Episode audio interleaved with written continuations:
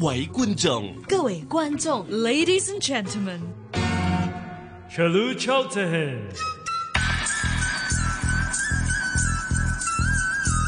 無論喺邊，都可以張開耳朵，周遊世界。 Language Academy 印度語篇，主持 Berger Tunani 趙善恩。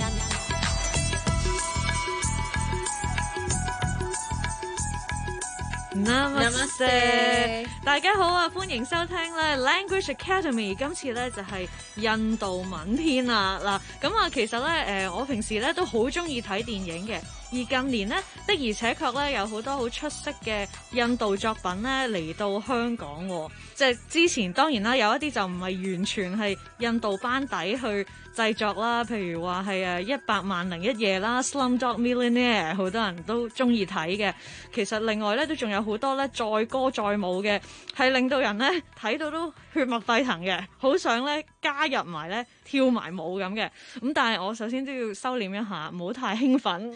因為咧，我哋咧要介紹咧，我哋呢一個系列嘅嘉賓主持啊，咁啊就係喺我身邊嘅 Rebecca 啦，你好。大家好，Hello，其實咧，我頭先係有啲掙扎嘅，我真係咧想嘗試誒、呃去用佢嘅印度名去稱呼佢，但係我實在太驚咧，我會講錯啦。 咁所以可唔可以請你咧去誒、呃示範一下，究竟其實你嘅印度名係點樣讀嘅咧係叫 Burka，Yeah ？Burka Burka，但係因為我係香港大咧，香港出世咧，咁即係我有好多朋友咧都唔係印度人嚟嘅，所以佢哋唔係好識講我個名，成日講錯，所以佢哋話：唉，咁難嘅，不如你改一個英文名啦。我話咁。 嗯你想改咁你你哋改啦，咁之後誒佢哋話嗯 Burka Burka Burka Burka Becca Becca 哦 Rebecca 不如 Rebecca 啦，咁我話好啦，OK 好，咁之後改咗個英文名就叫 Rebecca 咯。嗯，咁可能喺誒、呃接下落嚟嘅呢系列節目裏邊咧，有時我會叫你做 Burka，有時叫你做 Rebecca。兩個都得，多謝你。 咁啊，希望我即係誒、呃，當我嘅印度文越嚟越好嘅時候咧，嗯，希望都可以 pass 到即係你嗰個嘅誒、呃要求咯。會嘅會嘅，唔緊要，唔使 驚。係啊，咁啊，其實 Rebecca 喺香港咧，你最中意平時做啲乜嘢咧？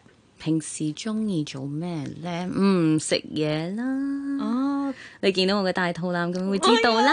咪啊知道你係識食同埋對食物有要求嘅啊人嚟 嘅。嗯，咁啊喺香港咧，誒、印度嘅餐廳都唔少，有時我都即係中意啊揾下究竟附近有冇啲好嘅印度餐廳咧，可以去幫襯一下嘅。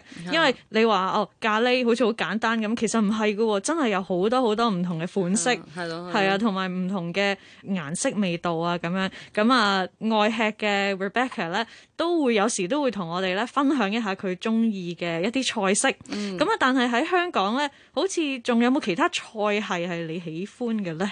啊，好多喎、我中意食嘢，唔係淨係食印度嘢咯，like Japanese 啦，啊，日本菜啦，係，啊，誒、泰國嘢啦，嗯哼，誒喺、街上面嗰啲燒賣啊、魚蛋啊，我中意食點心咯，哦，哇哇，！去飲茶，係，唔係呢啲都係我好中意嘅嘢食嚟啊！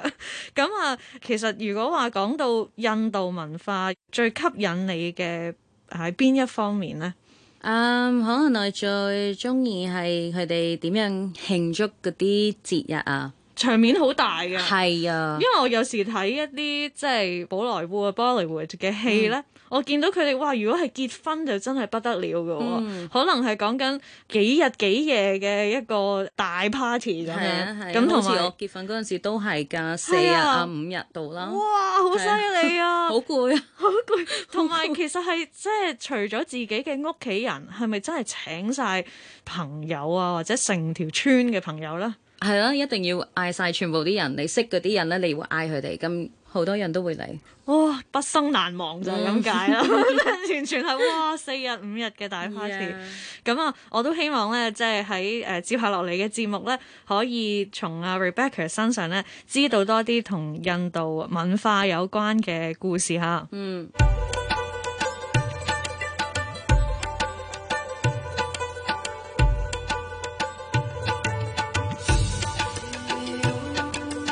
印度日常。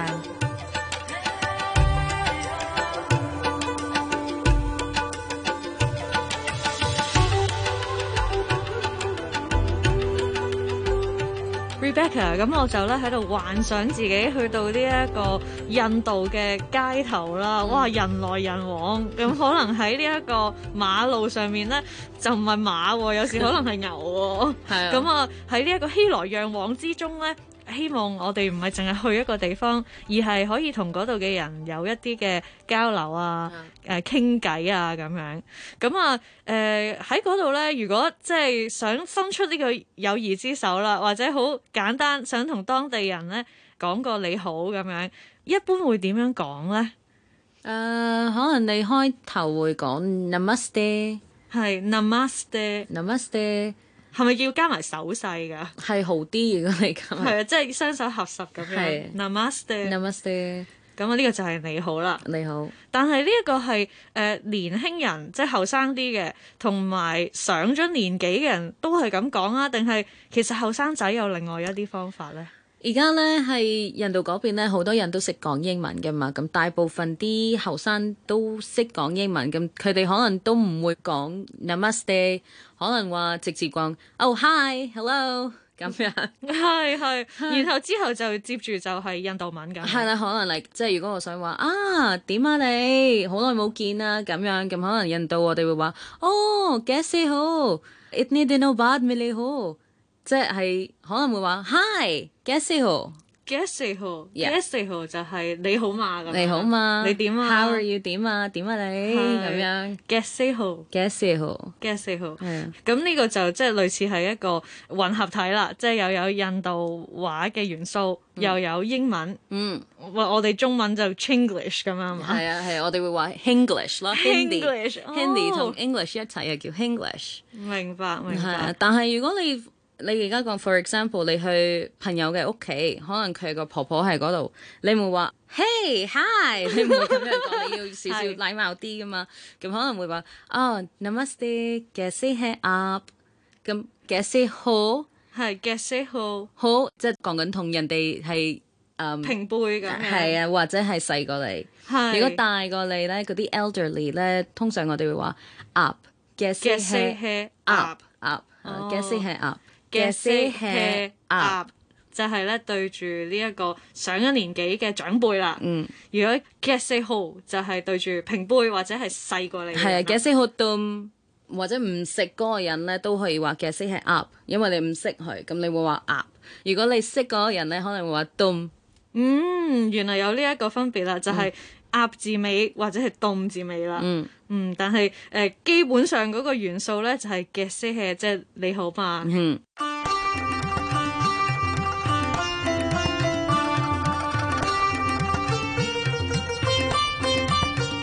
咁啊，如果有人咧好好啦，幫你做咗一啲嘅小任務，可能幫你誒、呃拉下你嘅行李，或者幫你開門咁，咁你想同佢講聲唔該啦，咁啊印度話又點講咧 Dhanyavad d a n i v a Dhanyavad d a n i v a Dhan- d a Dhanyavad yeah n 係， 因為印度有好多唔同音嘅，即係難啲咁 Dhanyavad d a n i v a yeah Dhanyavad 係努力緊，係啦我我感覺上咧佢嗰個字頭係要用力一啲嘅。係 Dhanyavad Dhanyavad Dhanyavad 嗯，呢、一個就係唔該啦，多謝都係多謝同係一個。咁啊，如果係誒、呃、當係人哋同你講啦喎，人哋話啊唔該晒你咁，或者你都會答佢一句唔使客氣，或者啊唔緊要冇問題啊，咁啊點講咧？誒、都可以話 You're welcome。如果識講英文，如果唔係識講英文，咁可能佢哋會話啊 g o o d b a d n i 該白你 g o o d b a d n i 係呢一個就係唔使客氣啦。嗯，嗯，咁啊，嗱，我哋咧即係誒喺旅途上面咧識咗一啲嘅誒新朋友，咁啊，你都會同佢講話英文啊，nice to meet you，好嗯高興認識你喎、咁樣。印度話有冇啲類似嘅講法嘅咧？都有嘅。我哋會話嗯，可能 up se milker kushi hui，或者 up se milker acha laga，up 係啊 se milker a b s e m i l k kushi hui。 kushi hui， Yeah，係呢一個就係好高興係啊認識你啦。 up 即係你哦 a p s e m i l k 即係認識你係咁樣啦。 cushy 去，即係 Cushy 好開心，去係啦，哦 c u s h y hui 就係好開心啦。係啊，咁啊，夾埋一齊就係好開心識到你啦。係啊 a p s i m i l g e r cushy 去， a p s e m i l k Cushy hui 或者你可以講 a p s i m i l g e r acha laga。 a c h a l a g a आपसे मिलकर a p s e m i l k अच्छा लगा a c h a l a g a 嗯，嗯，呢、一個都係同樣嘅意思係嘅啊，都係好高興認識你嘅。嗯，咁啊嗱，但係咧有時旅途中可能我哋拖住個篋啊 咁樣啦，整到人啦、係 或者係喂誒好趕喎、真係唔好意思唔好意思咁樣。咁啊，會唔會有啲禮貌啲嘅方法都同人講聲咧嚇？可以兩個方法，一個係 maaf कीजिए，一個係 क्षमा कीजिए，即係兩個都可以用到嘅，即係話 maaf kga 或者係 Shama shama kga kga，係啦，都係唔好意思啊，唔即好意係思 sorry 啊，撞到你啊，係係啊啊，sorry 撞到你 sorry，但係有時都可以係想人哋幫下你，都可以用呢個開頭嘅係喎。啊可能人哋已經做緊一啲嘢，係啊，但係你又冇理由等到天荒地老噶嘛，等一個鐘咁樣。 咁可能你都要話，嗯嘿咁樣，咁都係可以用呢一句嘅。Maaf k i j i maaf कीजिए。嗯，誒、當係你唔識路，你可能你入咗一個 shop 裏邊話啊，唔該，我想揾呢、個，咁你可以話啊，maaf कीजिए，即係咁樣，你可唔可跟以住話俾就我繼聽？續係落啦去係啦係啦啦。。嗯，所以呢個都係一個幾好嘅開場白嚟嘅。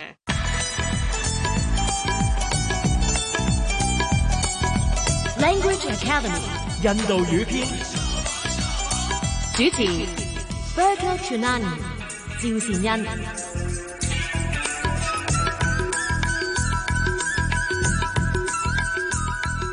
Rebecca，我發現咧，每一次我睇呢一個誒、呃印度文嘅字母嘅時候咧，即係對我嚟講係幾難去辨認嘅，因為好多時咧佢個頂咧咪有一條線咁樣嘅啊，咁然後成串字就會係連埋一齊。其實我唔係好分得清楚，即係每一個嘅符號嘅。啊咁其實佢係寫出嚟係似中文咁樣，即係每一個音又特別有一個字啊，定係好似英文咁樣，即係好似字母咁表達，即係 A B C D E 咁嘅咧？啊，印度咧，我哋唔係有個 alphabet，唔係 A、B、C，可係啲唔同音嚟嘅。咁之後我哋會擺埋一齊變一個字出嚟咯。係，明白，啊嗯嗯。咁啊，一共有幾多個呢啲咁樣嘅音啊？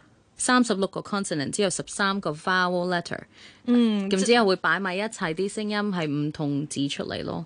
係係係，即係一啲我哋可以話係誒子音啦，三十六個 consonant 就係嚇即係字頭嗰啲嚇字嚟嘅。咁啊，另外就有十三個嘅 vowels 就係一啲嘅韻母啦，或者係母音咁樣啦，就嚇係啲響啲嘅聲係嘛？係啊，跟住啊後邊 E 嗰啲咯，係咯。嗯，咁樣咁啊，不如我哋咧請 Rebecca 嚟誒、呃即係示範一下呢一啲嘅 consonants 呢啲嘅子音啦，即係擺喺字頭嘅。我發現都幾唔同嘅喎、係啊，同埋嗰個發音咧，唔係我哋好直接就就咁，譬如普通話咩得得呢呢，唔係咁樣嘅。咁我哋要聽下 Rebecca 示範啦。 g k g g ng j ch j j n d t d d r t t d d n b f b b m y r l v sh sh s h sh tr g。OK，呢啲係啲 consonants。係啦，就係嗰啲子音啦，頭先講嘅。係啊，啊、Um, 另外有啲 vowel。係啦，母音即係響啲嗰啲，又係有邊一啲嘅系列咧？ a a i i u u a i o o um a ru 咁啊，就十三個嘅母音咧，都啱啱為大家示範咗啦。哇！我相信咧，除咗真係背咗佢啊，或者即係成日去記下之外咧，冇乜其他方法可以學到嘅咯 no 真係要背㗎，喎。咁所以咧，如果大家真係想即係講得比較地道一啲咧，就要跟翻頭先啊 Rebecca 咁樣，可能喺屋企啊自己練多幾次咧，先會記到入腦啦。印度，你問我答。究竟喺印度係咪好多人叫阿星嘅咧？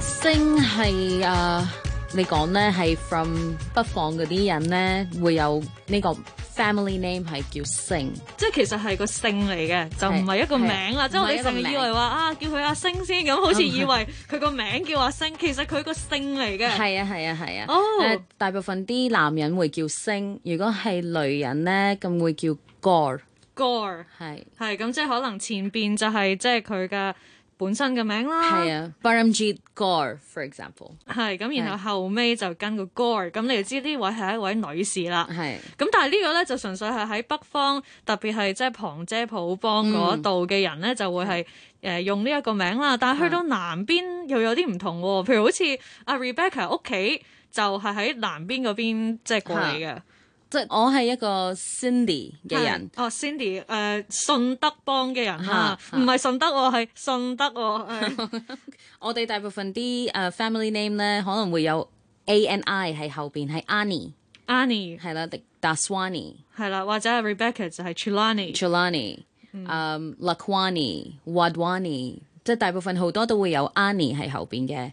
Of course 有啲係唔同嘅，有啲係可能 Thakur、Auja or Raheja 都有唔同嘅，但係大部分即係可能你聽佢個名咧，可能話哦、nice to meet you，我係 Berka Chulani。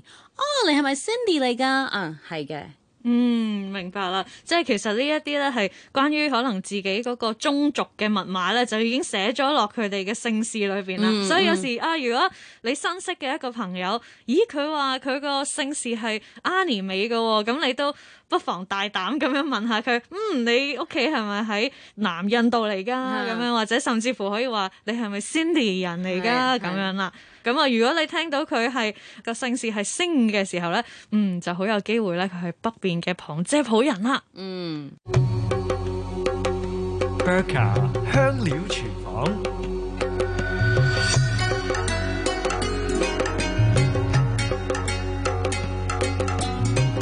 咁咧每個禮拜咧間唔時啦，Rebecca 咧都會咧介紹一下誒、呃一種非常之特別嘅地道印度小食嘅，或者係菜式咁樣啦。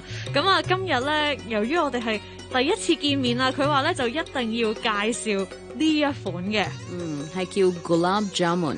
Gulab Jamun。嗯誒、，其實咧就係、一啲即係聞落去好香啦、好甜啦嘅一嗯個炸奶球咁樣嘅，同埋咧佢係用一種花去整嘅喎。係玫瑰花，我哋會落啲玫瑰花嘅水哦，即係直情係將嗰啲玫瑰花瓣可能浸落清水度，嚇，然後等佢可以即係吸收咗嗰隻玫瑰嘅香味，係即係嗰個嘅糖漿，個嚇糖漿係用玫瑰花水去整嘅。係啊嗯，哇，咁香啊！係啊咁啊，另外一個重點嘅材料係咪就係奶咧？係啊，因為個波咧係用牛奶、嗯用牛油，哼，係用牛油之後撈埋一齊，之後炸咗佢之後咧會擺埋嗰個汁裏邊，啊係浸完之後你可以食咯。哦，就係咁樣，咁所以就真係新鮮整就特別好味嘅咯。 Of 平時冇乜 course，啊可能係買一盒送俾人，呢、個應該係可能要去餐廳啊，或者係自己喺屋企整先有得食嘅啦。嗯係啊係噃啊，因為有啲汁咧可能係爛啲俾人啊，但係而家你去可能去誒。呃超級市場係都有啊嘅嗬。有一罐咯，可以可能有個罐喺度，你可以買咯，但係唔同味咯。係咯，始終都係唔夠屋企整咁好味 嘅。係啊，我媽咪整得好好噶，真係。哇！真係開心啊，Auntie 聽到嘅話。 下次請你食啊！係啊，咁啊呢一個咧就會係誒、呃有啲乜嘢情況底下會去食嘅咧？咩特別日都可以咯，即係可能有啊、有有人結婚啦，或者新年嗰陣時都會有整呢個 gulab jamun 出嚟啦，或者即係可能我細佬好中意食呢個，咁我媽咪咧會整俾佢，可能佢生日咧會整呢、個誒、呃、當係一個蛋糕咁樣。哇！咁真係好中意食係嘅啊先得喎。係啊咁啊，希望咧下次啊，我有機會啦，可以食到呢個 gulab jamun 啊。 ，of course 會㗎。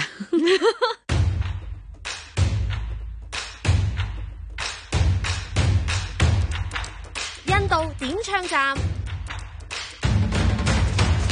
好，咁我哋去到啦呢個點唱站啦。咁啊，其實咧誒、呃我覺得呢一個印度係一個非常有音樂感嘅地方嚟嘅。嗯咁啊、其實我都好多時聽到佢哋嘅歌咧，幾容易上口添嘅。咁啊，今次咧 Rebecca 揀咗一隻歌咧，我覺得都幾入腦下嘅，可能聽兩次咧。你背到咁滯㗎啦，尤其是嗰個副歌嗰度，咁啊同埋咧都同我哋誒、呃今日學嘅印度語咧係非常之有關嘅喎，咁啊呢首歌名咧就叫做 आपसे मिलकर अच्छा लगा Apse Milka Achalaga，嗯 uh, ah, 係啦，咁啊頭先我哋一一開始已經學咗咯喎，唔知大家仲記唔記得啦？呢、個 Apse Milka 啊即係認識你啦，係啦，第一次認識你啦，咁啊佢就話係十分之開心嘅，係係啊十分之好嘅，嚇咁就 Achalaga 啦。 ，अच्छा लगा，嗯。嗯哼，咁點解會揀呢一隻歌俾我哋呢？咪咁啱咯，但係因為第一次見啦，咁都幾開心啦，見到你即係同你一齊傾偈啊，同你分享好多嘢，所以啊，我覺得首歌真係好好。Of course，首歌係講緊一個男仔中意一個女仔，但係都講緊啊，食到你之後真係好開心。What a chalaga！So 希望你哋全部都會中意呢首歌。係啊，咁同埋呢，誒、我包保大家啦，一聽就難忘嘅，因為佢非常之輕鬆，同埋呢，呢、一個男仔呢真係好風騷，我想話佢係啊。咁我哋今日就送呢一隻歌俾大家啦。咁啊，如果我哋呢要講再見呢，誒、印度話係點樣講嘅呢 r e b e c c a 都係咁講啦，都係話 Namaste。 Namaste 就係再見啦，咁啊係，我哋今個禮拜咧，暫時嚟到呢一度，下個禮拜請大家咧繼續收聽我哋 Language Academy 呢一個印度語篇啦。咁啊，除咗咧 Namaste 之外咧，真係同人想講話下次再見啊，咁啊，又有冇講法係咁嘅咧可以講 Fir Milenge，Fir ？Firmalinge，Firmalinge， Milenge，yeah。係啦，咁啊，我哋應該係同大家講再見嘅，係咪啊？係啊嗯如果係係我哋呢個節目，咁啊、不如我哋咧就同大家講聲再會，咁我哋下個星期咧就再同大家見面啦。嗯 f i r m i l i n g e